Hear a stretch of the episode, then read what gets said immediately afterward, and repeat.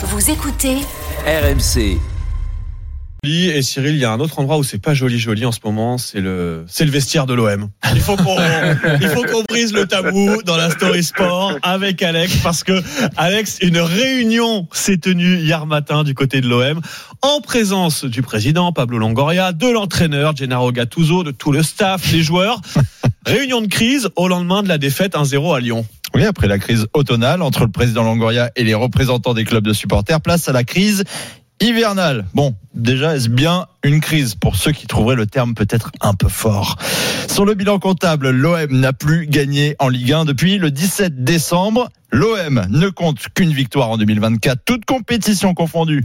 En 5 matchs, un succès 1-0 à Thionville, club de 5e division en 32e de Coupe de France. Alors je vais pas, je vais pas chambrer parce que je sais qu'à chaque fois on m'attend sur le. Non, non, non, mais non, mais c'est terrible. Là. Et puis alors il y a au-delà de ces, ces, chiffres, de ce constat accablant, il y a aussi une question d'attitude, le, le, le, mental, l'attitude des joueurs qui pose problème. D'où cette prise de parole hier et dans laquelle on retient deux phrases. Celle de Gattuso si c'est moi le problème, si vous avez des reproches à faire, dites-le moi personne ne l'a remis en cause. Deuxième phrase signée Pablo Longoria, on m'a fait comprendre que Tudor était trop dur la saison passée, puis que ça ne travaillait pas assez avec Marcelino, il ne faut plus se chercher d'excuses.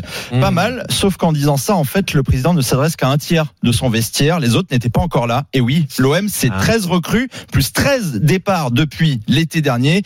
Et puis, si vous n'étiez pas encore convaincu, en tapant crise OM dans Google, il m'a trouvé 11 000 résultats en 0,18 secondes.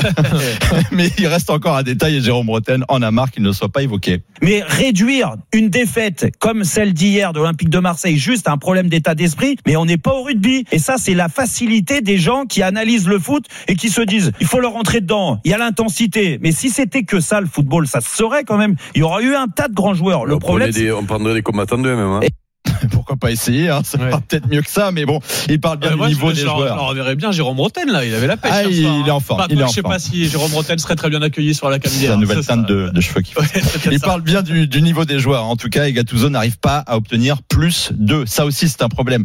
Et quand il y a autant de problèmes, un responsable est facilement identifiable. Et oui, le président, la politique de Pablo Longoria est plus que fragilisée. Et le proprio mmh. McCourt est très loin avec son Champions Project de 2016. L'OM est en crise, oui, une crise de confiance des supporters envers leur club de cœur.